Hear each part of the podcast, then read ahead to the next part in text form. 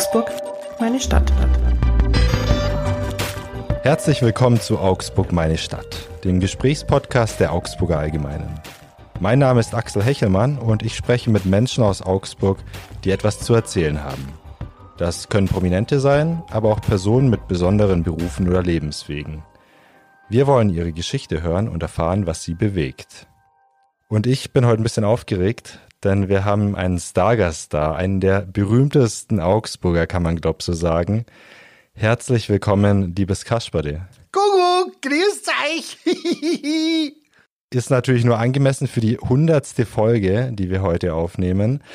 Kasperle ist nicht allein gekommen, es hat auch seinen Stimmgeber mitgebracht ähm, und das ist der Leiter der Puppenkiste, Klaus Marschall. Willkommen. Hallo, ich freue mich, dass ich da sein kann. Ist dann doch nochmal ein Unterschied in der Stimme. Ja, zwangsläufig.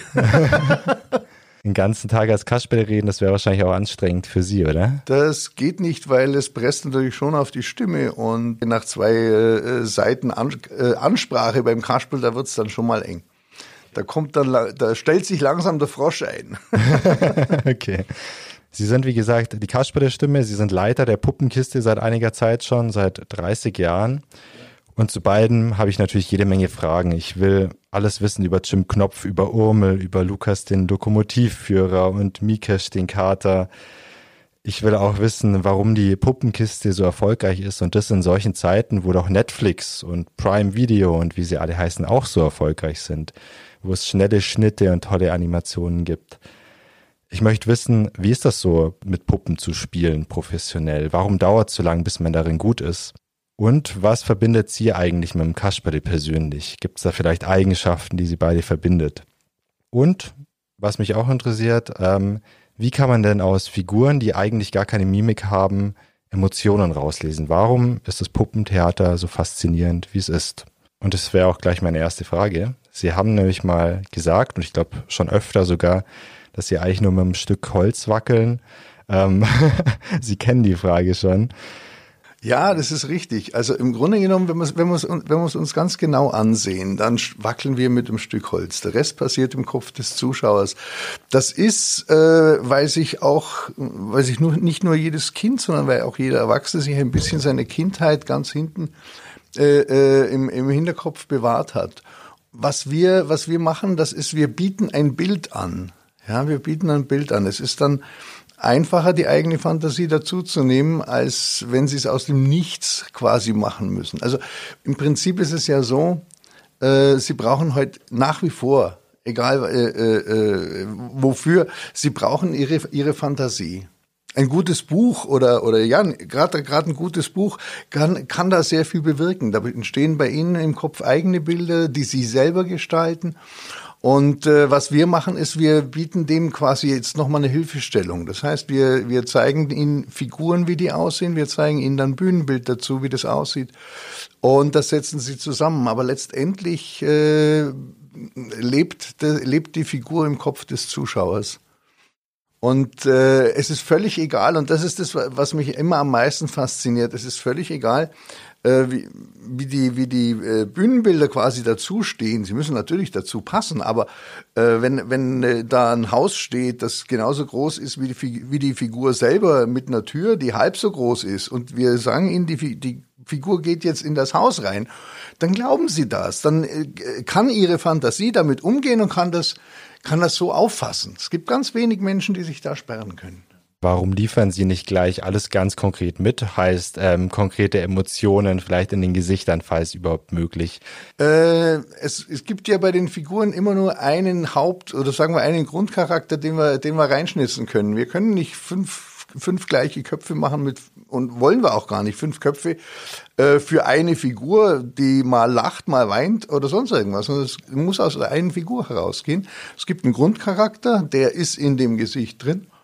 Und äh, ja, und alles, was dazugehört, da gehört dann die Stimme dazu, da gehört auch die Art der Puppenführung dazu. Ja, also ein König läuft anders als ein Bettler und ein, ähm, eine, eine Königin bewegt sich äh, auch viel ganz anders als ein Aufseher. Also das sind so, so Geschichten, die muss man dann schon auch umsetzen und deswegen dauert es auch relativ lang, bis man, bis man Puppen spielen kann. Äh, letztendlich ist der Puppenspieler ja auch nur ein, ein, ein Schauspieler mit anderen Mitteln. Wir haben nicht unsere eigene Mimik, unsere eigene Gestik, sondern wir haben ein Spielkreuz mit zehn Fäden. Wenn Sie von Grundcharakter sprechen, Sie sprechen ja das Kasperle. Was hat denn der für einen Grundcharakter? Eher frecher Typ, oder? Ja, natürlich eher frecher Typ. Wenn man das, wenn man das Gesicht anschaut, das ist breite Grinsen, äh, äh die, die, äh, die durch das Grinsen scharfen, äh, scharfen Wangenknochen, die sich da rausbilden, die äh, Augen, die sehr verschmitzt rausschauen. Also das ist natürlich ein Grundcharakter. Und ja, das ist auch sein, das ist auch sein Charakter. Übers Kasperle sprechen wir später noch. Jetzt schauen wir aber erstmal auf die Erfolgsgeschichte Puppenkiste. Äh, die gibt es seit 75 Jahren, seit 70 Jahren im Fernsehen. Wir schauen uns jetzt mal an, was hinter diesem Erfolg steckt und das ist natürlich das Puppenspiel, das sind die Puppen.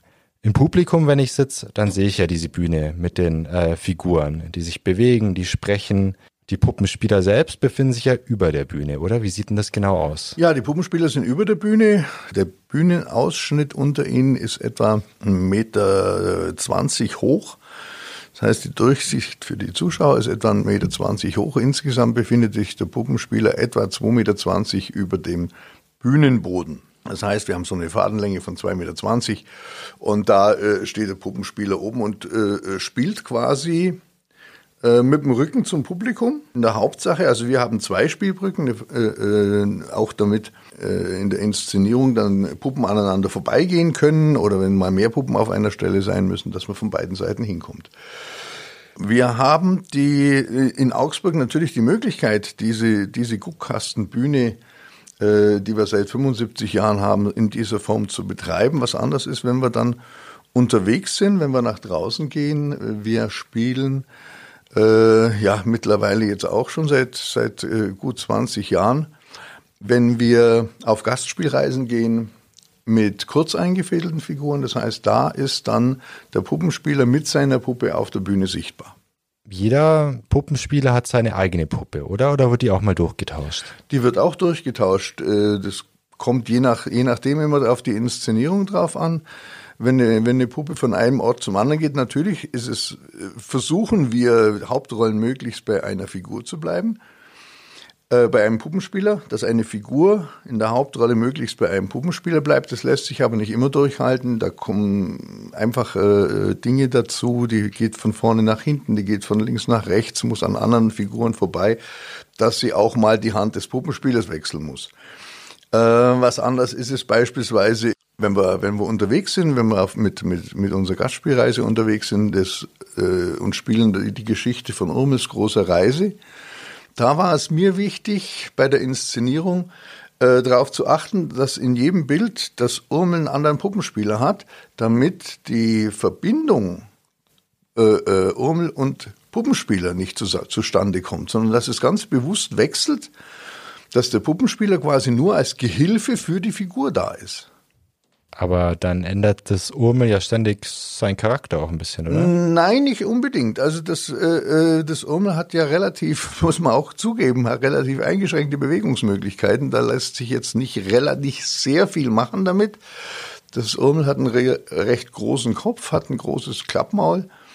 Ähm, die Arme und Beine sind recht kurz und relativ unbeweglich. Und die Reduzierung auf wenige Körperteile, die Sie auch gewollt, haben Sie gesagt. Die ist gewollt, ja. Wie lang brauche ich denn, um ein guter Puppenspieler zu werden? Wenn ich jetzt bei Ihnen ankomme, äh, darf ich wahrscheinlich noch nicht gleich anfangen, oder? Äh, Sie dürfen anfangen, solange kein Publikum draußen sitzt. Also äh, natürlich, wir, wir bilden unsere Puppenspieler selber aus. Die kommen aus den verschiedensten Berufen, die Mitarbeiter. Äh, sie müssen halt einige Dinge mitbringen. Das eine ist äh, natürlich eine äh, eine gewisse Fingerfertigkeit für das, für das Puppenspiel. Man kann das bisschen vergleichen, äh, beispielsweise mit dem Musikinstrument. Also wenn Sie heute musikalisch sind, grundsätzlich sind Sie in der Lage, Klavier zu spielen, aber Sie werden weder vom ersten Tag an äh, äh, vom Blatt spielen können, noch werden Sie nach zwei oder drei Jahren schon ein Solokonzert geben müssen. Und so, so funktioniert es beim, beim Puppenspiel ähnlich. Man kann einem die Grundbegriffe beibringen. Wenn man, wenn derjenige durchschnittlich begabt ist und dann kommt es einfach auch darauf an, wie intensiv man selber sich damit beschäftigt, wie intensiv man übt. Wie, wie, äh, äh, ja, sagen wir, bis, bis der berühmte Knopf aufgeht und dann funktioniert's. Dann weiß man, irgendwann weiß man, was man damit anfangen muss mit diesem Spielkreuz, damit äh, äh, am anderen Ende eine bestimmte Bewegung rauskommt. Ähm, das dauert beim einen länger, beim anderen weniger lang. In der Regel gehen wir von einem, Durchschnitt, von einer durchschnittlichen, von einem durchschnittlichen Zeitraum von etwa äh, fünf bis sechs Jahren aus. Bis ich mit meiner Figur. Bis, sie, bis ein durchschnittlich begabter Puppenspieler zu einer Hauptrolle kommt. Ich glaube, bei mir wird es länger dauern, total unmusikalisch, nicht sehr fingerfertig. Kommt es auch vor, dass man sich wie im normalen Theater in Anführungszeichen auch mal verspielt? Mit seiner Figur? Ja, natürlich kommt das vor. Kommt auch, kommt im Gegensatz zum normalen Theater auch vor, dass man mal irgendwo hängen bleibt mit dem Faden in der Dekoration. Das kann auch passieren. Oder dass mal ein Faden reißt. Auch sowas kann passieren und man muss trotzdem dann irgendwie damit umgehen. Aber letztendlich gibt es schon immer die Vorgaben vom Regisseur, welche Hauptwege zu gehen sind, welche äh, Hauptaktionen zu tun sind und ein bisschen was bleibt natürlich immer noch übrig äh, für den Puppenspieler selber, dass er selber ausfüllen kann mit seinem eigenen Charakter. Erstmal die Frage, was passiert denn, wenn ein Faden reißt? Das kommt drauf an. Also wenn es ein elementarer Faden ist, kann es auch sein, dass man mal einen Vorhang ziehen muss, was aber selten vorkommt. Viel eher ist es, also entweder man kann es man kann's ignorieren, äh, weil halt dann spricht er halt nur noch mit einer Hand, oder er klemmt halt ein bisschen in der Schulter oder was auch immer. Das kann passieren. Es kann auch äh, vorkommen, dass wir versuchen, während, der, ähm, während dem laufenden Stück diesen Faden anzuknüpfen. Das ist so ein äh, Schulungsprogramm, das wir eigentlich immer wieder testen, wieder probieren. Auch mit, mit jungen Mitarbeitern das Einfädeln auf offener Bühne. Das ist üblich, das versuchen wir immer wieder, sodass der Zuschauer draußen möglichst wenig mitkriegt. Das ist eigentlich immer nur das Hauptaugenmerk drauf. Wenn Sie das sehen, äh, denken Sie sich, oh, oh weia, das ist nicht gut, oder nehmen Sie das mit Lockerheit und Spaß? Das ist immer ein bisschen auweia. Lockerheit und Spaß kommt dann erst hinterher, wenn man, äh, wenn man die Situation in welcher Form auch immer gemeistert hat. Jetzt haben Sie gerade schon angedeutet, dass auch immer ein bisschen Platz ist für Spontanität, dass auch jeder Puppenspieler ein bisschen seine Art zu spielen mit reinbringen kann. Wie kann sich die denn unterscheiden? Also wie kann ich jetzt einen Urmel oder einen Chim-Knopf ähm, unterschiedlich spielen? Das ist, das sind Nuancen in der, in der Fingerfertigkeit, in der Bewegungsmöglichkeit. Das sind wirklich ganz, das sind, ja, für den Puppenspieler sind es ganz kleine, feine Unterschiede. In der Puppe kommt dann relativ viel an, je nachdem, ob er schnell sein, ob er schnell, sich schneller bewegt, sei es mit mit dem Kopf, sei es mit den Händen, mit den Füßen, ähm, wie groß die Bewegungen sind. Also daran sieht man schon auch, äh, wer was macht. Der eine ist ein bisschen tiefer, da geht die Figur meist ein bisschen in den Knien oder entsprechend breitbeiniger, die, der andere tippelt eher auf den, auf den Zehenspitzen. Also da gibt es schon, schon einige Unterschiede. Ich habe ein Interview von Ihnen gesehen, da gibt es ja viele im Internet. Äh, da haben Sie gesagt, Sie erkennen zu 99 Prozent, wer diese oder jene Figur spielt. Ja, nach wie vor. Sie sprechen ja das Kasperle, spielen es aber nicht selbst. Wer spielt's denn? Nicht mehr. Das, äh, verschiedene, verschiedene Mitarbeiter hier, je nachdem in welcher Vorstellung, zu welcher Gelegenheit. Im Kabarett ist er natürlich immer mittendrin äh, als Konferencier. Äh, da kommt es dann immer auf die Besetzung drauf an. Die erste, wir haben ja Kabarett inzwischen weil wir es in, in, einem halben Jahr etwa 100 Mal spielen, ist es äh, drei, drei, hat es drei verschiedene Besetzungen. Also es mindestens drei verschiedene Besetzungen, jede Rolle. Also gibt es auch mindestens drei oder vier Puppenspieler, die im Laufe des halben Jahres dann den Kasper führen.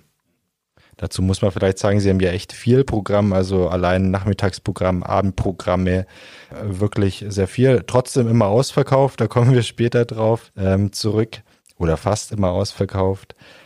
Nochmal kurz zurück zum Puppenspiel an sich. Macht das Kasperle auf der Bühne auch manchmal, was es will, oder hält sich's immer an das, was der Puppenspieler oben will? Die Figuren machen nicht immer, was sie wollen, was wir wollen. Es gibt schon Situationen, Äh, da muss man sich wundern, wo es herkommt, wa warum es passiert. Situation, da ist er einfach mal verhängt und man kann sich nicht erklären, wo, wo, wo es herkommt. Also es gibt es durchaus. Jetzt haben Sie schon so ein bisschen skizziert, was für verschiedene Arten von Puppen es gibt. Da gibt es die einfacheren, gröberen, dann die feineren, feingliedrigeren. Wie groß ist denn so eine Puppe und wie viele Gelenke hat die denn maximal? Also eine Figur, eine normale Figur ist etwa 45 Zentimeter hoch. Der Kopf ist eingefädelt an drei Fäden, hängt am, äh, äh der, der Hals hängt dann an den, am Schulter, am Schulter, Kreuz, das ist ein, ähm, das ist unten eine, eine, ein, ja, ein Unterbau, an dem dann die Arme und die, und die, die Hüfte befestigt ist. An der Hüfte sind die Beine. Also es hat, eine Figur hat im Grunde genommen äh, so viel Gelenke wie jeder Mensch selber auch. Zwangsläufig, außer den Fingern. Bei den Fingern hört es halt auf. Die Hand ist, die Hand und die Hände und Füße äh, haben keine zusätzlichen Gelenke, außer sie sind jetzt dringend erforderlich. Das gibt's dann schon, aber sonst ist es zu feingliedrig, das machen wir nicht. Aber natürlich haben wir äh, äh, Knöchel, das Knöchelgelenk, wir haben das Kniegelenk, das Oberschenkelgelenk. An der Hüfte äh, ist er beweglich, an den, an den Schultern, die Arme, Ellbogen, Handgelenke, das ist alles beweglich, muss auch alles beweglich sein. Ich finde, das veranschaulicht ganz gut, wie schwierig das Puppenspielen auch sein muss, wenn da wirklich so viele kleine Nuancen, so viele kleine Zahnräder im übertragenen Sinne beteiligt sind. Ja, es spielt sehr viel auch die richtige Höhe mit. Da muss man halt auch immer drauf achten. Also das ist im Grunde genommen das Erste, was die, äh, äh was, was, was ein Spieler lernen muss Neuanfänger lernen muss, wo ist denn die Höhe? Denn äh, auf 2,20 Meter Fadenlänge sehe ich das nicht. Ja, ich sehe die Figur ja nur von oben. Also ich muss es spüren können irgendwann. Und man spürt es schon, äh, wenn man zu hoch ist, dann schlenkert er leicht weg, weil der Stand auf dem Boden fehlt. Ja. Und wenn er zu tief ist, dann kippt, äh, kippt das Hüftgelenk meist nach vorne oder hinten und dann wird er, wird er ziemlich unbeweglich. Ja, das sind so, äh, das sind so die Nuancen. Die muss man als Anfänger dann irgendwann äh, äh, spüren im Spielkreuz. Wann, wann habe ich die richtige Höhe, damit der dann auch normal laufen kann. Andere Frage, wer stellt denn diese Puppen her? Ja, den Großteil unserer Figuren, er stammt ja von meiner Mutter noch. Hannelore Marschall-Öhmchen hat in ihrem Leben etwa vier, fünf bis 6.000, ja gut, 6.000 Figuren wohl geschnitzt. Das hat dann mein Bruder lange Jahre den, diesen Part übernommen. Und äh, jetzt ist der Florian Moch eigentlich unser Hauptpuppenschnitzer derzeit. Der ist jetzt auch schon wieder seit neun Jahren, zehn Jahren dabei. Ich glaube, jetzt über zehn Jahren sogar schon dabei. Und äh, es gibt auch durchaus andere Mitarbeiter, die sich auch schon an, den, an, den, an der einen oder anderen Inszenierung versucht haben. Der Carsten Gartner hat schon ein ganzes Stück ausgestattet. Äh, mein Sohn, der Michael, will jetzt auch mal, sich da nochmal beweisen mit, mit, mit einigen Figuren und wir werden sehen, wie es weitergeht. Mhm. Über Geschichte sprechen wir später noch ein bisschen, auch über die Zukunft, wie es mit der Puppenkiste weitergeht. Jetzt, wenn da tausende Puppen rumstehen, die haben sie ja alle noch, was passiert denn mit denen? Sind die einfach nur in einem Lager oder kommen die irgendwann mal wieder raus? Ja, der größte Teil ist natürlich im Lager, aber wir haben ja die Möglichkeit seit dem Jahr 2001 äh, immer wieder Teile davon in äh, äh, irgendwelchen Ausstellungen im, im Puppentheatermuseum zu zeigen. Wir haben wir konnten 2001 das Puppentheatermuseum eröffnen. Da haben wir natürlich die bekanntesten Figuren dauerhaft drin. Also Jim Knopf, Urmel, den kleinen König Kallewirsch, den Löwen ist los und die Blechbüchsenarmee und wie sie alle heißen. Die bekanntesten äh, äh TV-Figuren sind da natürlich vertreten. Und dann haben wir einen Bereich für Sonderausstellungen, den wir ja jetzt dann hoffentlich auch wieder nach der Corona-Zeit äh, im halbjährlichen Wechsel anders bestücken. Das heißt, wir suchen uns ein Thema und dann suchen wir uns Ausstellungsstücke. Natürlich immer was von der Puppenkiste dabei, das versuchen wir natürlich immer zu machen. Aber wir wollen da auch die ganze Bandbreite des Figurentheaters zeigen und, und äh, äh, zeigen dort Figuren nicht nur aus ganz Deutschland, sondern aus der ganzen Welt, auch zu verschiedensten Themen. Im Moment aktuell läuft noch äh, äh, die Ausstellung mit, mit äh, Krimis im Puppenspiel, Krimi, Kriminalgeschichten im, im, im Puppenspiel. Wir haben von Miss Marple bis zu Sherlock Holmes, alle möglichen Figuren dort. Natürlich ist dann auch der Räuber Hotzenplatz dort ausgestellt. Die nächste Ausstellung ist jetzt natürlich thematisch die äh, 75 Jahre Augsburger Puppenkiste. Die werden wir ab, die wird ab dem 16. März wahrscheinlich zugänglich sein. Und äh, dort zeigen wir natürlich dieses Mal ausschließlich Figuren aus Augsburg, ausschließlich Figuren aus der Puppenkiste, aber eben als Überblick über die 75 Jahre im Grunde genommen aus jeder äh, Schaffensepoche. Ja, und äh, ansonsten hängen die im Fundus verwahrt, eingepackt in Plastiktüten und äh, ja, kommen dann raus, wenn wir sie wieder für irgendein Thema nutzen können. Das heißt, Sie könnten es wahrscheinlich nicht übers Herz bringen, die zu verkaufen, zu versteigern. Nein, nicht mehr, um Gottes Willen. Mein Großvater hat früher vieles, vieles davon hergeschenkt. Äh, gerade in der Anfangszeit äh, war, waren ja auch die finanziellen Mittel nicht so, nicht so äh, vorhanden, so dass man da durchaus äh, mit Materialien, mit Materialien handeln musste. Und so hat die eine oder andere Puppe auch damals den äh, Besitzer gewechselt, um, was weiß ich, irgendwie Material fürs, für, die, für die neue Inszenierung zu bekommen. Also mein Großvater hat sehr viel verschenkt, meine Eltern dann schon weniger. Ich verschenke jetzt gar nichts mehr, weil wir es einfach aufheben, äh, um es irgendwann mal im Museum zu zeigen. Kasper, der muss jetzt mal ganz kurz weghören, aber haben Sie vielleicht eine Lieblingsfigur außer dem Kasper noch? Es gibt mehrere Figuren. Ich habe jetzt keine ausgemachte Lieblingsfigur. Das ist, äh, ist schwierig zu sagen. Bei so vielen, mit denen man äh, täglich umgeht, ist es schwierig zu sagen, das ist eine Lieblingsfigur. Natürlich ist der der Kasperl dazu. Uns verbindet ja auch schon mal die Stimme, das ist schon mal äh, äh was ganz Besonderes. Aber äh, mit dem Urmel bin ich aufgewachsen. Das ist, das ist 69, da war ich gerade mal acht Jahre alt. Also da bin ich quasi als Kind auch mit aufgewachsen. Aber dann gibt es auch Figuren aus dem äh, Theaterbetrieb raus, einfach weil sie toll zu führen sind, wie den kleinen Prinzen oder den äh, Kapitän Tiphys im Prozess um des Esels Schatten oder den äh, Mephisto im Dr. Faust. Das sind einfach Figuren, die man unheimlich gerne spielt. Wenn wir zurück ins Figurentheater schauen, dann sind ja die Schauspieler, also die äh, Puppen live. Der Ton ist aber Playback, oder? Welchen Grund hatten das? Der Ton ist Playback und das von an, relativ von Anfang an. Also ganz, ganz am Anfang äh, hat man noch live gesprochen. Ähm, das haben wir alle, hat allerdings auch Walter Oehmichen sehr schnell aufgegeben. Durch den Aufbau der Bühne ist es einfach so, da haben wir, haben wir vorhin schon drüber gesprochen, dass die Puppe nicht immer bei einem Puppenspieler bleibt. Das heißt, die wechselt den Puppenspieler. Und dann stehen sie auf der vorderen Spielbrücke, spielen und sprechen den König beispielsweise. Der geht nach hinten und sie bekommen die Königin. Jetzt müssen sie aber als Puppenspieler weiterhin den König sprechen. Haben aber eine ganz andere Figur in der Hand. Und es funktioniert nicht. Und deswegen hat man äh, äh, relativ früh schon angefangen, das zu trennen. Das heißt, dann äh, waren in den Anfängen äh, die Sprecher unterhalb gestanden, haben unten, unten äh, äh, links und rechts der Bühne gestanden, haben zugesehen und gesprochen, ihre Texte gesprochen. Aber das ist einfach auch ein finanzielles Problem. Deswegen hat man dann schon sehr bald, schon Anfang, Anfang der, der 50er Jahre, äh, mit den ersten Tonbandgeräten gearbeitet, die dann auf den Markt gekommen sind. Also ich glaube, wir haben auch noch, wir haben auch noch diese alten Röhrengeräte irgendwo am Dachboden stehen, die wir vielleicht jetzt auch wieder ausstellen könnten.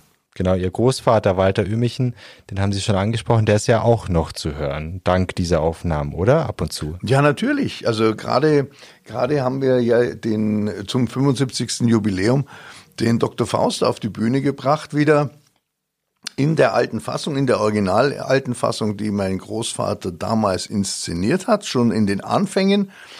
Ähm, das Playback ist vom, ist, ist allerdings von der ersten Wiederaufnahme das war 1973. Das war das 25-jährige Jubiläum der Puppenkiste. Da wurde der Faust dann wieder aufgenommen und da entstand dann das Playback. Da ist Walter Ömichen zu hören, da ist Rose Ömichen zu hören, Manfred Jenninger als Kasperl und, und, und. Also da sind auch wirklich diese ganzen tollen alten Sprecher wieder, wieder und noch vorhanden. Und das ist natürlich schon ein, ein großer Vorteil, wenn man mit diesen alten Playbacks nach wie vor arbeiten kann. Sie hören die Menschen immer noch. Das muss ja für Sie persönlich auch ein großer Schatz sein. Ja, es ist, es ist auch ein persönlich großer Schatz. Sie können sich nicht nur so, nicht nur im, im Kopf an die Person erinnern, sondern sie hören sie auch noch. Da sind viele, viele dabei, viele Bekannte dabei. Da ist mein Patenonkel mit, der mitgesprochen hat dabei und und und. Wenn wir zurück zum Puppenspiel schauen, was macht denn einen guten Puppenspieler aus? Naja, wir, wir sagen immer, es gibt vier Grundvoraussetzungen. Das eine hatten wir schon angesprochen, das ist die, die Fingerfertigkeit, die einer mitbringen muss, um überhaupt äh, äh Puppen spielen zu können. Das zweite ist, er muss, was er mitbringen muss, ist äh, in, ja ein gewisser Idealismus, weil äh, wir arbeiten dann, wenn andere frei haben. Also wir, wir spielen, was weiß ich, fünf, sechs, fünf, äh, vier bis fünf Abende die Woche.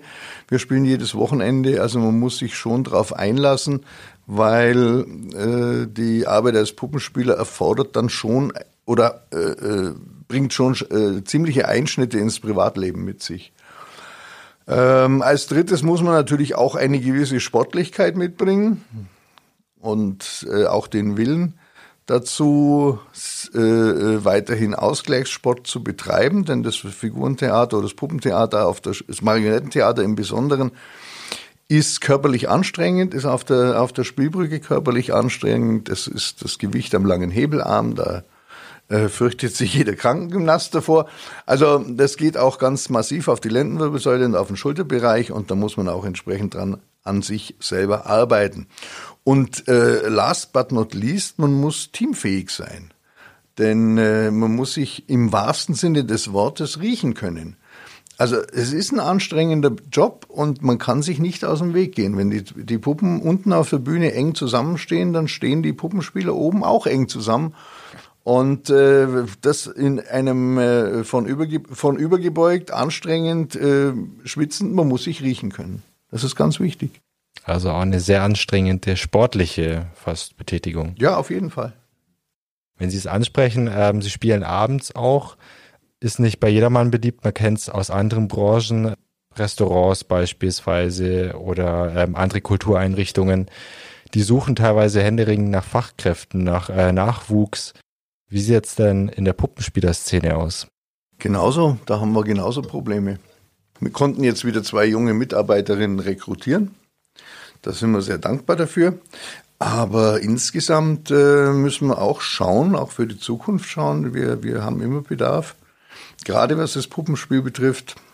Wir haben immer Bedarf an, an engagierten jungen Mitarbeitern, die bereit sind, eben diese, diese Dinge oder viele private Dinge aufzugeben, um in der Puppenkiste zu arbeiten. Aber nicht nur da, sondern wir haben auch im, im Verwaltungsbereich Probleme.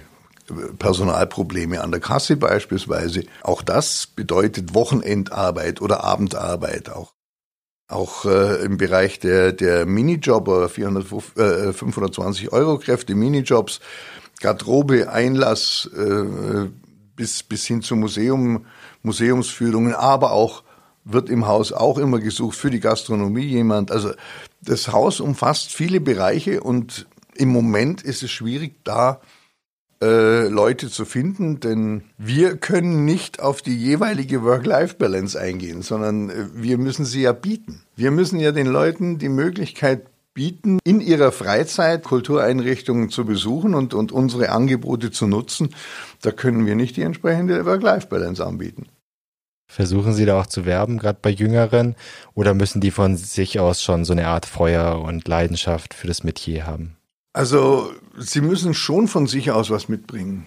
Ja.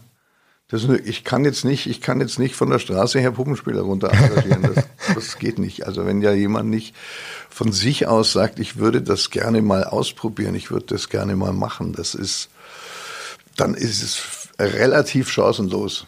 Weil wir wollen ja auch, dass die Leute dauerhaft bei uns bleiben. Ja, mir nützt jetzt nichts, mir nützt es nichts, wenn jetzt jemand zu, äh, zu, uns kommt und sagt, er möchte mal für zwei Jahre das Puppenspiel ausprobieren.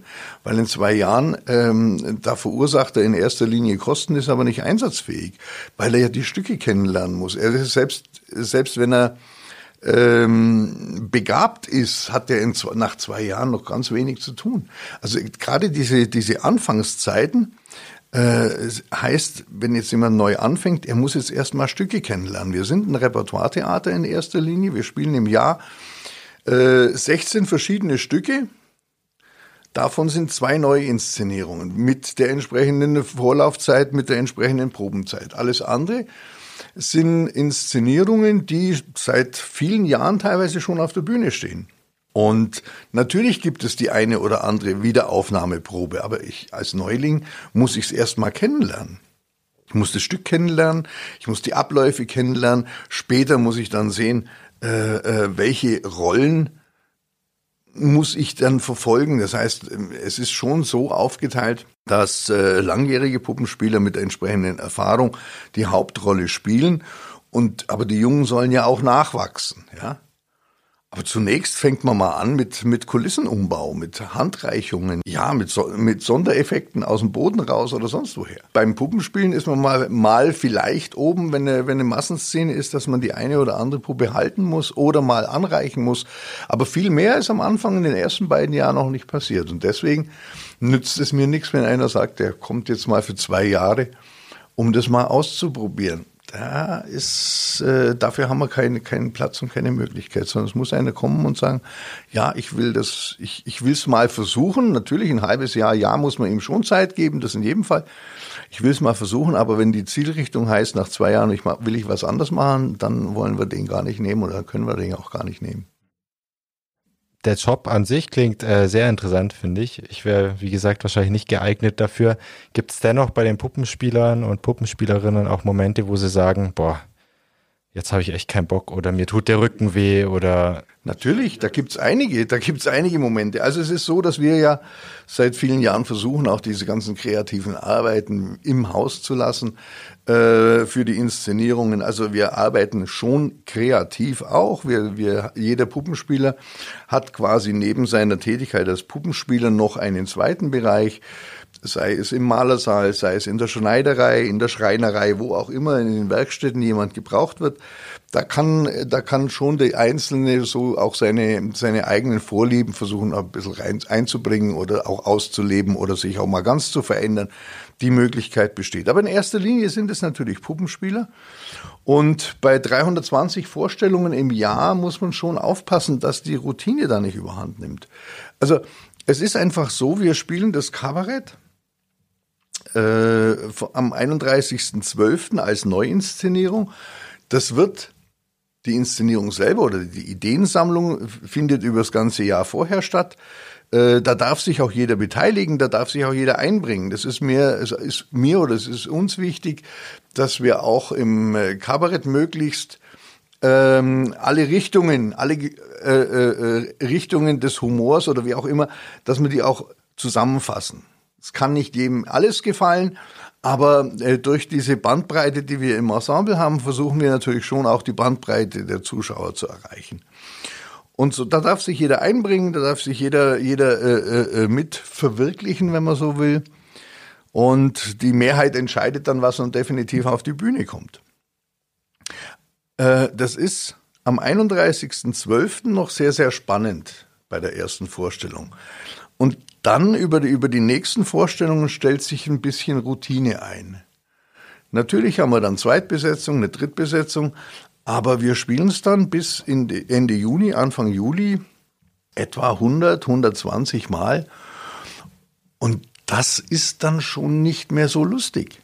Wenn Sie 120 gleiche Vorstellungen spielen, gut, die 120, jeder spielt jetzt nicht die 120, das ist richtig, aber ähm, selbst wenn es die 60., 70., 80. Vorstellung ist, immer das Gleiche ist dann irgendwann nicht mehr so lustig. Und trotzdem hat aber der Zuschauer draußen den gleichen, das gleiche Recht und den gleichen Anspruch wie der, der in der Premiere sitzt.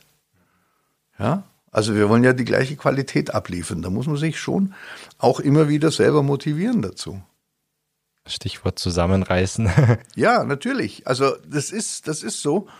Und äh, dazu kommt dann, was weiß ich, wenn man, wenn man nach, wenn man am fünften Abend in der Woche jetzt, weil man krankheitsbedingt immer noch äh, zusätzlich einsteigen musste, dann tut auch richtig das Kreuz weh. Und da macht es dann keinen Spaß mehr, muss man auch mal ganz offen zugeben. Das, das 70., 80. Kabarett mit Kreuzschmerzen da oben zu spielen und dann mit dem Kasper lustig sein, das ist schwierig. Ja, und trotzdem, wie gesagt, der Zuschauer hat das gleiche Recht auf eine gute Vorstellung. Jetzt spielen Sie nicht mehr selbst, sind aber natürlich trotzdem sehr aktiv. Als Leiter haben Sie natürlich auch viel Bürokratie wahrscheinlich zu erledigen. Gibt es bei Ihnen persönlich auch manchmal den Punkt, dass Sie sich sagen, boah, schon wieder so ein Journalist, der mich bittet, in Kasper Stimme zu sprechen. Da habe ich jetzt gar ja. keinen Bock mehr drauf. ja, doch, natürlich gibt es das. Und es gibt auch, es gibt viele, viele Bereiche, wo ich sage, äh, muss das sein? Und äh, ich verstehe es nicht. Also es sind so gerade gerade die die Bürokratie nimmt so überhand. Äh, es ist so ein Reglementarismus, den wir hier haben. Alles wird geregelt, alles wird her. Es, ist, es macht keinen Spaß mehr. Es macht keinen Spaß mehr, da die Verantwortung tragen zu müssen. Ja, und an, angefangen von Berufsgenossenschaftsvorschriften bis, bis hin äh, zu Subventionsrichtlinien und es ist wirklich nicht mehr lustig. Nee, also es ist, es ist, es macht ganz, ganz wenig Spaß im Moment, muss ich sagen. Das sind die, die, die äh, Anhäufungen der Journalisten im Gegensatz, im Gegensatz dazu ja noch, noch positiv zu sehen. Wann ist denn wieder Entspannung in Sicht bei Ihnen? Wann macht's wieder mehr Spaß? Das kann ich nicht sagen. Ich weiß nicht, wie, dies, wie das weitergehen wird mit der, mit der Bürokratie. Im Moment sieht's wirklich so aus, als ob das immer schlimmer wird. Was ist da die Hauptherausforderung? Sie haben schon ein paar Sachen gerade genannt, aber ähm, was? Ja, ich will da gar nicht weiter drüber reden. Was wird's Kasper dir dazu sagen? Nichts mehr. Da fällt dem Kasper nichts mehr ein. Und das mag was heißen. Dann sprechen wir doch über Sachen, die ein bisschen mehr Spaß machen. Das ist der Erfolg der Puppenkiste seit mittlerweile 75 Jahren. Man kennt die Puppenkiste aus dem Fernsehen. 2016 gab es sogar einen Kinofilm. Sie haben es selber gesagt, 320 Vorführungen im Jahr? 420. 420. Vor, vor Corona lagen wir bei 420 Vorführungen im Jahr. Wir hoffen, dass wir das auch wieder erreichen werden. Bei einer Platzausnutzung von 98 Prozent, das sind so die Zahlen von vor Corona. Wir haben es noch nicht ganz erreicht, aber wir sind auf einem guten Weg dazu. Ich will gar nicht groß ausholen, aber Corona hat schon ihn ganz schön zu schaffen gemacht, oder? 18 Monate komplett geschlossen, dann äh, zwei Monate eingeschränkter Betrieb, dann wieder zwei Monate komplett geschlossen. Wir haben es versucht, halt, wir haben, wir haben jetzt äh, äh, unsere Mitarbeiter weitgehend in Kurzarbeit geschickt, bis auf einzelne äh, äh, Tage, Stunden, in denen wir sie dann wieder reingeholt haben. Einfach auch, um die Muskulatur zu trainieren, denn äh, gerade beim, beim äh, Puppenspiel ist, da nutzen sie eine Muskulatur, die sie sonst ganz Jahr nicht brauchen. Und damit sie das nicht komplett zurückbildet und damit die nicht alle wieder von vorne anfangen müssen, haben wir natürlich schon immer wieder ein bisschen einen, einen, einen, kleinen Probenbetrieb aufbauen müssen, sofern es möglich war. Wenn es dann bloß zwei, zwei miteinander sein durften, dann haben wir bloß zwei miteinander gespielt. Aber ja, das war nicht, war nicht einfach. Und ob wir das überstanden haben, das wissen wir noch gar nicht. Da muss man auch ehrlich sein. Wir wissen heute noch nicht, ob wir Corona überstanden haben. Das wird sich zeigen, wenn diese ganzen staatlichen Hilfen, die geflossen sind, dann abgerechnet sind. Müssen Sie zurückzahlen? Keine Ahnung.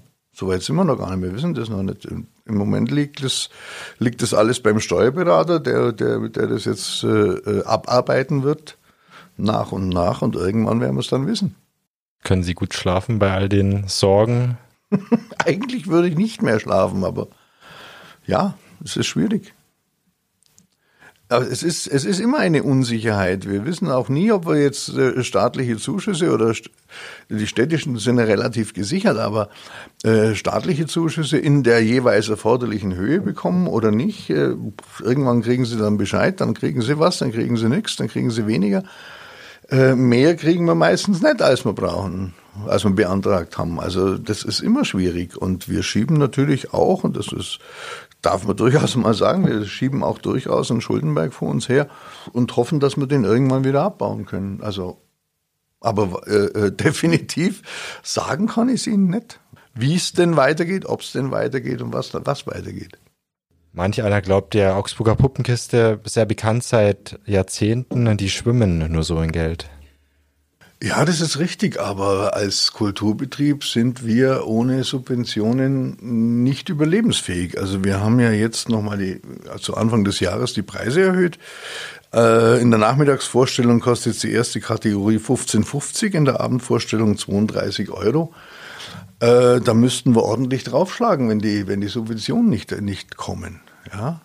Aber das muss man dann auch wieder im Vergleich mal sehen. Äh, ich meine, wir bekommen, glaube ich, derzeit oder haben zuletzt etwa fünf Euro pro Zuschauer bekommen an, an öffentlichen Zuschüssen. Wenn man das im bundesdeutschen Durchschnitt sieht, die, die Theater im deutschen Durchschnitt bekommen, was weiß ich, um die 100 Euro pro Zuschauer. Ja, ich weiß nicht, wie das Staatstheater Augsburg liegt bei 110 oder 115. Ich weiß es jetzt aktuell nicht. Ähm, aber äh, auch, auch in, in, im äh, Puppentheaterbereich in, in anderen Städten, ob das in Nürnberg ist oder in, in, in Magdeburg. In Magdeburg liegen die, liegen die, glaube ich, zwischen 50 und 60 Euro pro Zuschauer im Puppentheater. Also wir sind da ganz hinten in der, in der Tabelle.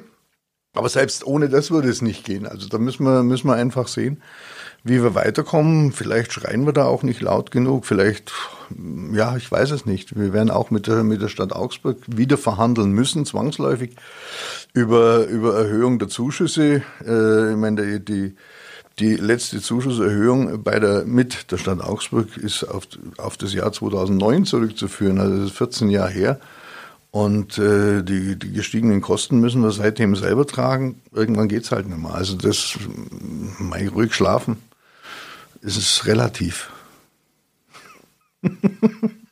und, und um nochmal auf die Bekanntheit zurückzukommen, die Bekanntheit zahlt sich ja nicht aus. Ja, die Bekanntheit zahlt sich ja nicht aus. Ich habe in den letzten Wochen unzählige Interviews gegeben. Ich habe äh, äh Radiointerviews am Telefon gegeben. Ich habe äh, äh, wir hatten wir hatten Fernsehteams zu Gast, aber das zahlt sich ja nicht aus. Und die alten Fernsehproduktionen äh, A sind ja uralt, muss man auch mal zugeben. Ich meine, die stammen aus den 70er, 80er Jahren. Äh, beim großen Teil verdienen wir überhaupt nicht mit, weil das einfach damals die, die alten Verträge waren äh, die waren halt anders ausgestattet und diese alten Verträge sahen auch keine digitale Verwertung vor. Also das ist ganz, ganz problematisch teilweise. Man hat so, man hat dann das eine oder andere schon mal nachgelegt, aber das, da wäre man nicht reich davon. Es wird ja auch nicht mehr gesendet, das muss man ja auch sagen. Und allein von der Bekanntheit, dass man uns kennt, ja, es wäre schön, wenn jeder, der uns kennt, äh, ein, einmal im Jahr, was weiß ich, 20, 50 Cent überweisen wird. Das wäre schön, das würde uns unheimlich weiterhelfen. Sie sind aber auch relativ defensiv, wenn es um Vermarktung geht. Also Sie könnten ja wirklich möglicherweise mit den Puppenkiste-Figuren Nein, täuschen Sie sich nicht. Diese Figuren, gerade die, die bekannten Fernsehfiguren, sind gar nicht vermarktungsfähig, jedenfalls nicht von uns, weil wir selbst ja nur Nutzer waren. Wir waren ja nur Nutzer, der Jim Knopf oder Urmel oder wie sie alle heißen. Das sind Geschichten, die ein Autor geschrieben hat, die ein Verlag äh, äh, dessen, dessen die Rechte erworben hat. Und von dem Verlag hat der Hessische Rundfunk die Senderechte erworben. Dann haben wir dazu eine Figur gebaut. Damals natürlich immer in der, in, äh, mit der Prämisse, man soll sie ja auch wiedererkennen, mit in, in, in Zusammenhang mit den jeweiligen Büchern, Bilderbücher oder was weiß ich. Also es sind keine eigenen Urheberrechte entstanden, sondern wir haben ein Urheberrecht an der dreidimensionalen Darstellung als Marionette. Das ist völlig gering. Damit lässt sich kein Geld verdienen. Vor allen Dingen, sie können auch nichts machen damit. Und äh, äh, es gibt so Ideen, die wir, die wir auch schon hatten, die wir, die wir, was wir gerne, gerne machen würden oder gemacht, äh, gerne mal gemacht hätten. Beispielsweise ist ein Memory. Ein Memory mit Puppenkistenfiguren, ganz tolle Idee, wunderbar. Nur da brauchen Sie von jeder Figur die Nutzungsrechte müssen Sie bei jedem Verlag anfragen. Das sind alles verschiedene Verlage, ob das der Schlupp ist, ob das äh, der Jim Knopf ist, äh, der äh, Kaliversch, der Kater Mikesh und, und, und wie sie alle heißen, da brauchen sie überall die Verlagsrechte, äh, brauchen sie überall die Nutzungsrechte dafür. Und äh, dann machen sie, dann wollen wir ein, ein Memory machen, das soll ja auch bezahlbar bleiben, sagen wir mal beim VK von was weiß ich, um die, um die, um es mal einfach zu rechnen, 10 Euro. Dann äh, haben sie für, für 10 Euro, sagen wir mal, was weiß ich, 20 Bildpaare drin. Sie müssen also 20 Lizenzen bekommen, um dieses Memory zu machen.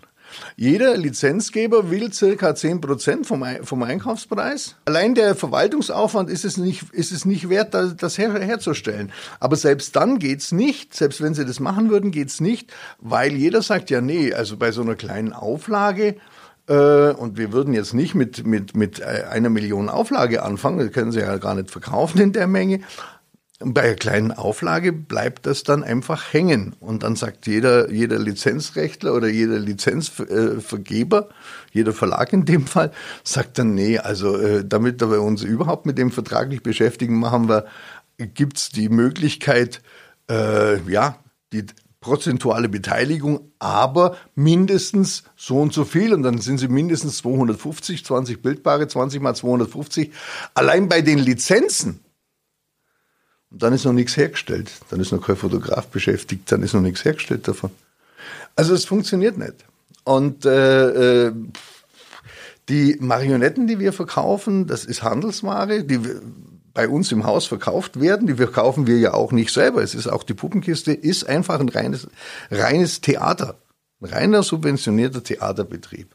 Das, äh, äh, was, was dort verkauft wird, sind ja auch Letztendlich ist es Handelsware. Da gibt's eine, eine Firma, die diese Figuren herstellen lässt in Tschechien, damit sie überhaupt bezahlbar sind. Und dann werden die hier in Augsburg angeliefert und werden halt da als Handelsware verkauft. Aber reich wird man davon nicht. Und äh, äh, natürlich haben wir da auch einen Anteil, einen ganz kleinen Anteil an Lizenzrechten davon. Aber der große Teil geht an die Verlage das Thema haben wir gerade äh, schon gehabt. Dieses Lizenzthema ist ganz, ganz schwierig. Und Nutzungsrechte an diesen gesamten Fernsehfiguren, auch wenn wir letztendlich, wenn die Puppenkiste für die Bekanntheit eigentlich ja doch äh, verantwortlich zeichnet, ob das Urmel ist, ob das Jim Knopf ist oder wie auch immer, haben wir nichts davon. Da können wir uns nichts davon kaufen. Wahnsinn. Also die Puppenkiste gehört auch Verlagen, auch Autoren. Da bleibt da nicht mehr viel übrig. Wie kommen Sie denn als Puppenkiste-Chef da über die Runden? Ja, die Puppenkiste ist ein Einzelbetrieb. Das heißt, letzten Endes bin äh, ich als Inhaber und äh, Leiter für alles verantwortlich, auch für alles Finanzielle verantwortlich. Und äh, ja, ich muss halt dann für das gerade stehen, wenn wir am Schluss des Jahres äh, nichts über haben. Es wird mir von den Zu Zuwendungsgebern ein äh, Gehalt zugestanden, dass ich mir als Privatmann entnehmen darf.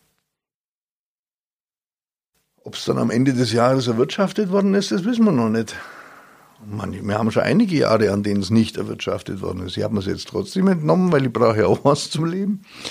Äh, aber das äh, äh, ist letztendlich dann kreditfinanziert. Wie viel dürfen Sie sich denn entnehmen? Übers Geld wollen wir nicht reden, aber das richtet sich, das richtet sich ganz klar nach, nach öffentlichen Tarifverträgen. Also ich bin da, äh, ich habe da eine Einstufung des obersten Rechnungshofes, an, an die ich mich äh, maximal halten muss, aber die erreiche, die erreiche ich eh nicht. Wir sprechen jetzt nochmal über die Auslastung. Sie haben es gesagt, vor Corona 98 Prozent. Manchmal sind es ja sogar über 100. Wie kommt denn sowas zustande?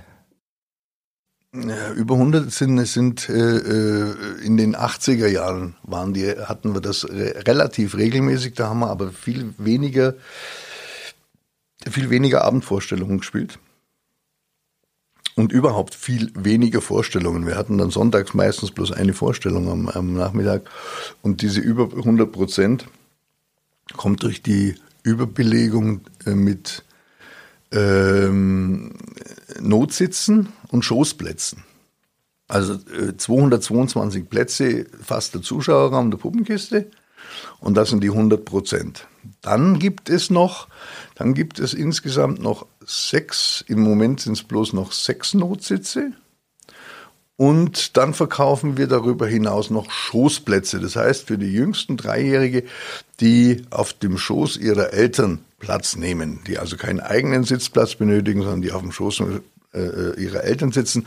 Und dann bringt man bis zu 249 Personen in eine Vorstellung rein. Mehr, mehr durften wir damals nicht, mehr machen wir heute nicht. Damals war das so eine Grenze in der Versammlungsstättenverordnung, die ist heute anders gefasst, aber wir machen es trotzdem nicht. Also wer hätte dann, hätte damals, was weiß ich, ich glaube, ab 250 brauchen sie einen Feuerwehrmann.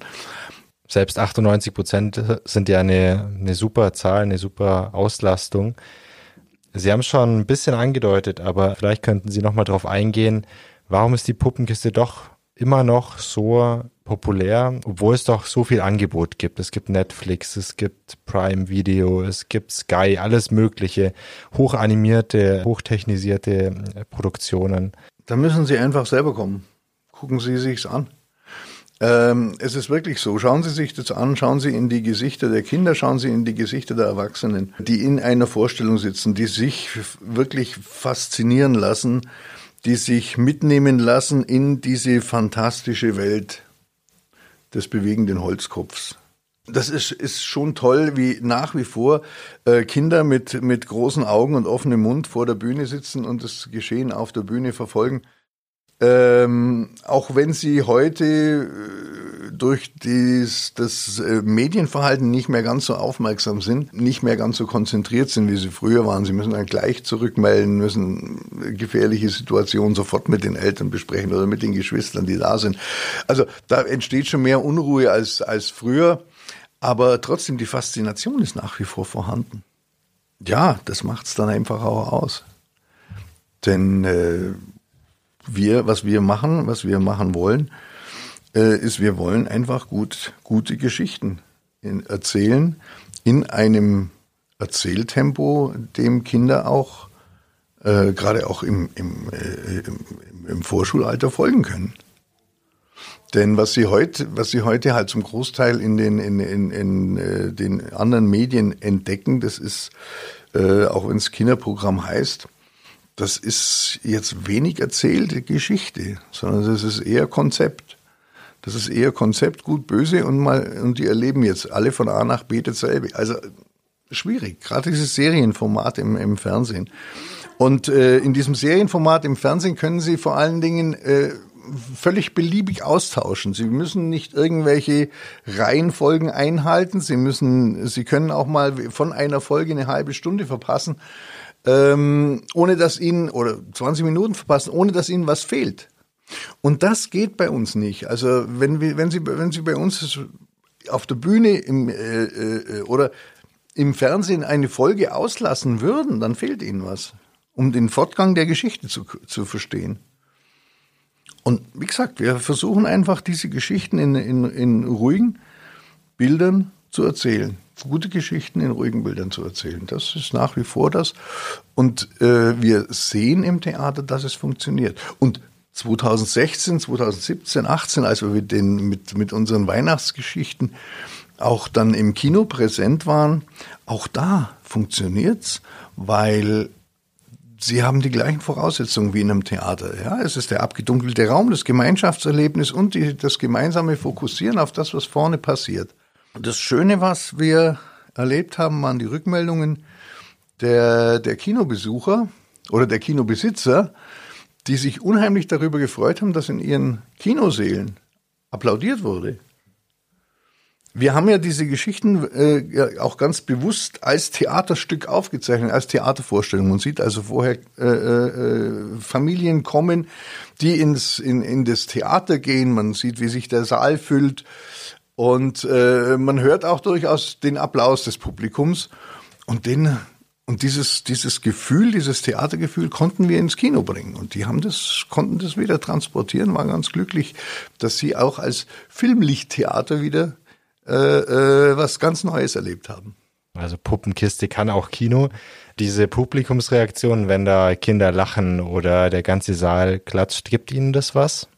Ja, unbedingt. Das ist unser Brot. es gibt nichts Schlimmeres als äh, irgendwelche steifen Veranstaltungen, was wir ja auch gemacht haben oder immer wieder machen, Firmenveranstaltungen, die dann auch nicht voll sind, wo dann, was weiß ich, nur, nur die Honorationen drin sitzen, da sitzen da 20, 25, 30 Leute drin. Und da traut sich keiner zu lachen, ist, äh, vom leeren Saal zu spielen, macht keinen Spaß. Aber wenn die Rückmeldung, wenn die Rückmeldung vom, vom Publikum kommt, wenn der Applaus kommt, wenn die Kinder lachen, äh, Erwachsene lachen und es ist einfach schön und dann macht's auch viel mehr Spaß. Wir gehen kurz ein paar Jahre in die Vergangenheit. Ihr Großvater Walter Ömichen, der hat ja die Puppenkiste gegründet. Die Idee ist so ab 1940 gereift, wenn ich recht informiert bin. Und 48 gab es dann die erste Premiere. Wie kam er denn damals drauf, in so einer schwierigen Zeit nach dem Krieg an sowas Lustiges, Fröhliches wie Puppentheater zu denken? Weil er gerade in dieser Zeit erlebt hat, dass er mit Figurentheater die Menschen viel mehr beeindrucken konnte. Er war, man erzählt sich, er war äh, Anfang des Krieges in Calais stationiert, wo er ein Puppentheater aufgefunden hat. In einem, in einem Kinderheim waren die wohl stationiert als Soldaten. Und er hat mit diesem Puppentheater gespielt und hat seine, seine Kameraden unterhalten. Und äh, von dieser Zeit stammt eben dieser, dieser Ausspruch von ihm, dass er mit Figurentheater sein Publikum viel mehr entrücken kann, als es das Menschentheater je konnte. Und er kam ja vom, vom äh, Stadttheater, vom Stadttheater, er war ja Schauspieler und Oberspielleiter, damals hier in Augsburg. Und äh, das hat ihn sehr beeindruckt, dass er mit Figuren seine Kameraden ganz anders beeindrucken konnte. Und wir haben das, wir haben das ja auch immer wieder erlebt. Es gibt ja immer wieder, es gibt ja unendlich viele Geschichten. Wir waren eine Zeit lang Anfang der 2000er waren wir unterwegs ähm, mit, mit einem ähm, Pharma, mit einem Pharmakonzern, der uns äh, Tourneen bezahlt hat und waren dann in, in Kinderkrankenhäusern in ganz Deutschland und sind da anschließend mit unseren Figuren auf die Krankenzimmer noch gegangen. Und da erleben haben sie, haben unsere Puppenspiele ganz tolle Dinge erlebt. Faszinierende Dinge, wie einfach Kinder schwerkranke Kinder angefangen haben, mit den Figuren zu kommunizieren, mit den Figuren, diesen Figuren Dinge zu erzählen, die sie bisher weder den Eltern noch den Ärzten noch den, äh, äh dem Pflegepersonal oder sonst wem erzählt haben. Die haben sich da ganz anders geöffnet auf einmal. Ja, und das ist faszinierend. Und ähnlich muss es wohl meinem Großvater dann während des Krieges gegangen sein oder muss er ähnlich erlebt haben, sodass er gesagt hat, ja, das Figurentheater ist das, was er künftig machen möchte. Bei Ihnen stand natürlich allein schon durch die Familiengeschichte im Raum, ob Sie möglicherweise auch bei der Puppenkiste aktiv werden. Eigentlich sind Sie ja gelernter Dekorateur. Wie kam es denn, dass Sie persönlich dann Leiter der Puppenkiste wurden und Stimme des Kasperle? Natürlich, ich bin, bin aufgewachsen mit und in der Puppenkiste. Ich habe mit äh, 12, 13 bei meinem Großvater im Keller ein Theater entdeckt, das mit zwei Freunden zum Leben erweckt. Ich habe dann äh, mit 14 oder 15 meinen ersten Einsatz gehabt auf der äh, äh, Bühne in der Puppenkiste, als mich die Eltern mal angerufen haben, als ich bei den Hausaufgaben saß und gesagt haben, sie haben dir, wir haben dir jetzt ein Taxi bestellt, du musst reinkommen, musst Vorstellung spielen, wir haben zwei, drei Krankheitsausfälle gleichzeitig, es geht nicht anders. Und ja, und dann habe ich auch im, im, in der Vorbereitung von verschiedenen äh, Neuinszenierungen einfach immer wieder ausgeholfen. Ich habe dann den äh, äh, Schaufenstergestalter oder Dekorateur Beruf mir ausgesucht, weil das der Umgang mit verschiedenen Materialien war. Also im, im Grunde genommen im Hinblick auf die Arbeiten in der Werkstatt. Ich wollte unbedingt in, die, in den Werkstätten arbeiten, ich wollte unbedingt was Handwerkliches machen.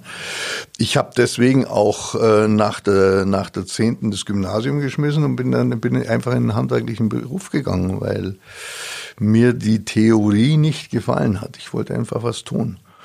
Und äh, ja, habe diesen Beruf des, des äh, äh, Dekorateurs dann durchaus auch nutzen können in der Schreinerwerkstatt, in der Malerwerkstatt, wo auch immer, beim Kaschieren oder sonst wo, beim Erstellen der Dekorationen und Bühnenbilder immer. Hat mir durchaus geholfen, wo es mir natürlich nicht geholfen hat, ist bei der Theaterleitung selber und bei dem ganzen Bürokratismus. Der kommt dann später dazu und da habe ich mir halt versucht, das Ganze über, über Bücher später anzueignen. Bilanzen zu lesen und betriebswirtschaftliche Auswertungen äh, einschätzen zu können und so weiter und so fort. Das ist ja schön, dass Sie das Kasper, der haben, das heitert Sie wahrscheinlich ab und zu auf. Ähm, und auf das kommen, ja, Sie äh, schauen ein bisschen kritisch nach so vielen Jahren, oder? Nein, äh, äh natürlich macht der Kasperl immer wieder Spaß. Ähm, Ich bin jetzt nicht jemand, der immer, immer und jederzeit und unbedingt auf den Kasperl umschalten will oder muss. Der Kasperl hat seine Zeit und äh, der Theaterleiter hat seine Zeit. Dann muss ich, glaube kurz umplanen hier im Podcast und frage Sie, Herr Marschall, was denn das Kasperle sagen darf und was nicht. Ja, meistens äußert er sich äh, frei raus. Er kann, vor allem das Schöne ist, der Kasperle darf halt alles sagen. Es ist und bleibt ein Holzkopf. Das ist das Schöne an ihm. Ist auch eine politische Figur ein bisschen. Also er ähm, lässt sich auch den Mund vor Politikern nicht verbieten, oder? Nein, er lässt sich vor niemandem den Mund verbieten und er, er äh, zieht auch durchaus über den einen oder anderen Politiker her. Er hat ein bisschen eigene Ansichten und das ist doch durch, das ist durchaus in Ordnung. Also er ist jetzt nicht politisch, würde ich, se würde ich sehen. Da ist er eher neutral. Also er lässt sich da auf nichts ein. Er redet halt, wie ihm der der Schnabel geschnitzt wurde. Gibt es denn ähm, Eigenschaften, die Sie persönlich, Herr Marschall, mit dem Kasperle verbindet? Irgendwas, wo Sie ähnlich ticken vielleicht? Das weiß ich nicht. Also ich bin nicht, ich als Theaterleiter bin nicht so spontan, wie es der Kasperle ist meistens. Aber ich denke, da hat jeder seine eigene Persönlichkeit und die darf er auch ausleben. Auch beim FCA spielt ja das Kasperle eine Rolle. Wie kam es denn dazu? Das war eine Idee vom Andreas Rettig damals. Der kam auf uns zu äh, das war noch während der, während der, in, der, in der zweiten Liga vom, vom FCA und er kam auf uns zu und man hat dann mal überlegt, was kann man denn alles zusammen machen? Zwei Ur-Augsburger Betriebe, die sollten sich schon zusammenschließen. Ich meine, da musste auch erst jemand von außen kommen. Äh, äh, Andreas Retti kam ja ursprünglich dann aus Köln. Und der musste immer jemand von außen kommen und das erkennen, dass hier äh, äh zwei gewachsene Augsburger Unternehmen zusammengehören. Und dann sind wir eben, haben uns eben überlegt, was können wir machen und sind dann eben auf den Kasperl mit dem Spieltipp gekommen, äh, die Marionette, die wir am Anfang übergibt und dann letztendlich auch das Lummerland-Lied als, als Torhymne. Und ich finde, das ist eine ganz tolle Identifikation mit der äh, Region. Und für uns ist es einfach toll, weil wir damit auch ein Publikum erreichen, das wir sonst wohl eher weniger erreichen würden. Herr Marschall, jetzt kommen wir zur Schnellfragerunde. Ich würde Sie bitten, sich jeweils für einen Begriff zu entscheiden. Okay. Kino oder Theater, und zwar mit Menschen auf der Bühne. Theater. Kuse oder Müllberg. Eindeutig Kuse. Teamplayer oder Einzelkämpfer. Alles zu seiner Zeit. FCA oder AIV. Früher AIV, jetzt FCA. Aber ganz früher aber auch wieder FCA. Also es ist schwierig. Ich bin ich bin da schwankend, ja. Aber bleiben wir bei FCA. Geplant oder spontan? Geplant. Und die letzte Frage, Augsburg oder Lummerland? Augsburg. Ah, doch so eine eindeutige Antwort. Ja, ich bin hier geboren, ich bin hier aufgewachsen, ich bin hier groß geworden. Und äh, Augsburg, Augsburg gehört immer dazu. Lummerland ist eins, einer von vielen Orten, in denen die Puppenkiste sich mal aufgehalten hat. Da könnte man auch Titiwu dazu nehmen, da könnte man, da gibt es unbandig viele Orte, deswegen ist Lummerland nicht relevant. Okay. Bei Ihnen im Privaten, in der Freizeit, spielt da die Puppenkiste auch mal so gar keine Rolle? Eigentlich nicht. Eigentlich nicht. Äh, dadurch, dass wir ja ein Familienbetrieb sind, dass die ganze Familie mitarbeitet, landet man irgendwann über kurz oder lang immer beim Thema, immer auf immer äh, irgendwas. Also es gibt natürlich ist es schön, wenn man wenn man mit den Enkeln spielt, aber irgendwann landet man beim Thema Puppenkiste. Wenn die wenn die ganze Familie mitarbeitet, ist es so. Augsburg hat ja an sich auch viel zu bieten außerhalb der Puppenkiste. Haben Sie da ähm, Sachen, die Sie gerne unternehmen, Feste, auf die Sie gehen, Restaurants, die Sie besuchen? Gibt einige Restaurants, die ich besuchen, die ich gerne besuche, die will ich jetzt aber auch nicht im Einzelnen aufzählen. Ähm, ich bin gerne im Augsburger Zoo. Ich besuche auch gerne mal den Botanischen Garten. Und ansonsten, es gibt in Augsburg viele, viele schöne Städte, viele schöne Ecken. Ähm, ich bin gerne mit Fremden in Augsburg unterwegs und zeige ihnen so die eine oder andere Stelle, die nicht so offensichtlich ist. Wollen Sie eine verraten? Ähm, also ich finde es das schönste, die schönste Geschichte von Augsburg oder die den Augsburger an sich beschreibt, ist die des Augsburger Doms, der ja aus zwei Bauteilen besteht, aus dem romanischen und aus dem gotischen Teil. Und als damals dieser gotische Teil angebaut wurde, hat der Bischof nicht beim Stadt, bei, der, bei den Stadtoberen nachgefragt, sondern hatten einfach hingebaut. Und entsprechend haben sich dann die Stadtoberen geweigert, die Straße umzuwidmen, umzubauen. Und äh, das bezeichnet so die Sturheit des Augsburgers, wenn Sie sich heute, wenn Sie sich heute vor den Dom stellen, äh, äh auf die Türen gucken, auf der anderen Seite geht's weiter. Also es fuhren wirklich damals, ich glaube über 50 Jahre, äh, Fuhrwerke durch den Dom, weil die Stadt sich geweigert hatte, die, die Straße außenrum zu führen. Ich finde das eines der schönsten Geschichten, die wir in Augsburg so haben oder die den Augsburger Dickkopf beschreiben. Das ist echt eine sehr schöne Geschichte. Kannte ich auch nicht bis jetzt. Äh, danke dafür. Es gibt, sogar, es gibt sogar noch Fotos aus den, interessanterweise aus den 50er Jahren, wo eine Sackgasse, die äh, äh, Sackgasse direkt vor den, vor, den, äh, vor den Domportalen endet. Also da fuhr wirklich diese, diese Straße, Frauentorstraße, ging ganz durch. Wahnsinn, ja. Und da fuhren wirklich die, die, die Fuhrwerke während des Gottesdienstes auch durch den Dom. Absurd. Aber sehr schöne Anekdote, also vielen Dank dafür. Ich wette, das haben die meisten Hörerinnen und Hörer bis jetzt auch noch nicht gewusst. Das gab's, also früher, äh, äh ich, ich kenne das aus meiner Kindheit, es gab damals ein Büchlein, meine Heimat oder mein Augsburg oder irgendwas, das wir im Sachkundeunterricht dann hatten. Und da stand es auch drin und Sie finden es heute immer noch irgendwo an so versteckten Orten. Und es gibt einige so versteckte Orte in Augsburg. Es gibt auch das, das, das Dorhinab, wo angeblich Luther aus der Stadt geflohen ist. Beim Galluskirchlein. Genau, beim Galluskirchlein da hinten. Oder die, die bärtige Schildkröte überm ähm, äh, Hauptportal vom Zeug, Zeughaus. Müssen Sie mal gucken, da ist eine bärtige Schildkröte. Weshalb auch immer, ich weiß es nicht. Oder der Ottifant auf, der, äh, äh, auf den Vogelhäusern. Das sind alles so, so Dinge, die man ja nicht landläufig kennt, aber ich finde es unheimlich toll und ich führe da gerne auch den einen oder anderen Fremden durch Augsburg spazieren. Sehr spannend. Was ich immer ganz witzig finde, ähm, bei der City Galerie am Vogeltor ähm, ist oben ja auch so eine kleine Figur befestigt. ja.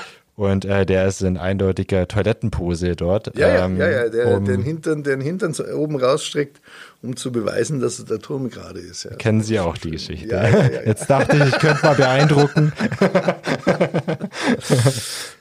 also wirklich witzige, liebenswerte Geschichte aus Augsburg. Gibt es auch was, was Sie an Augsburg gar nicht mögen? Da fällt mir jetzt gar nichts ein dazu. Ist ja gut, oder? Dann sind Sie ja ganz richtig hier. Da fällt mir jetzt nichts ein dazu. Also wie gesagt, es gibt so schöne Orte in Augsburg. Wir sind viel im Siebentischwald unterwegs, als Kind schon gewesen. Damals hat mein Großvater uns seinen Enkeln Klappfahrräder gekauft und dann sind wir durch, mit, mit, dem Opa durch den Siebentischwald geradelt. Heute bin ich oft mit dem Hund unterwegs, auch im Siebentischwald, nur nach wie vor.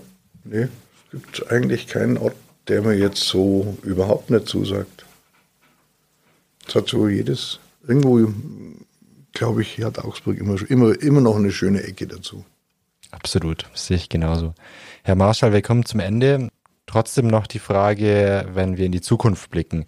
Ihre Kinder arbeiten schon mit, sind mit, sind sehr aktiv dabei, sind sehr interessiert dabei. Aber ich kann heute noch nicht sagen, in welcher Form die Puppenkiste weiter existieren wird und kann. Also wir haben da vorhin schon mal kurz gesprochen, die finanzielle Geschichte ist das eine. Äh, die, gerade mit, mit Corona ist das eine, die öffentlichen Zuschüsse sind das andere. Ich weiß nur, dass ich mit dieser Last, wie ich das Theater selber jetzt führen muss, diese Puppenkiste nicht weitergeben werde. Das Risiko, das finanzielle Risiko als Einzelperson zu tragen, sehe ich künftig nicht mehr. Das heißt, wir müssen andere Wege finden, wir müssen irgendeine, irgendwelche Gesellschaftsformen finden, irgendwelche äh, Konstruktionen finden, dass die Puppenkiste überleben kann, wie die aussehen. Das kann ich heute noch nicht sagen. gar nicht mal so optimistischer Ausblick auf die Zukunft. Ja, ich sag mal, wir, wir doch lassen Sie uns, uns, durchaus optimistisch sein und sagen, wir werden schon was finden, dass, es, dass die Puppenkiste weiter existieren wird. Im Moment wissen wir noch nicht, wie es aussieht.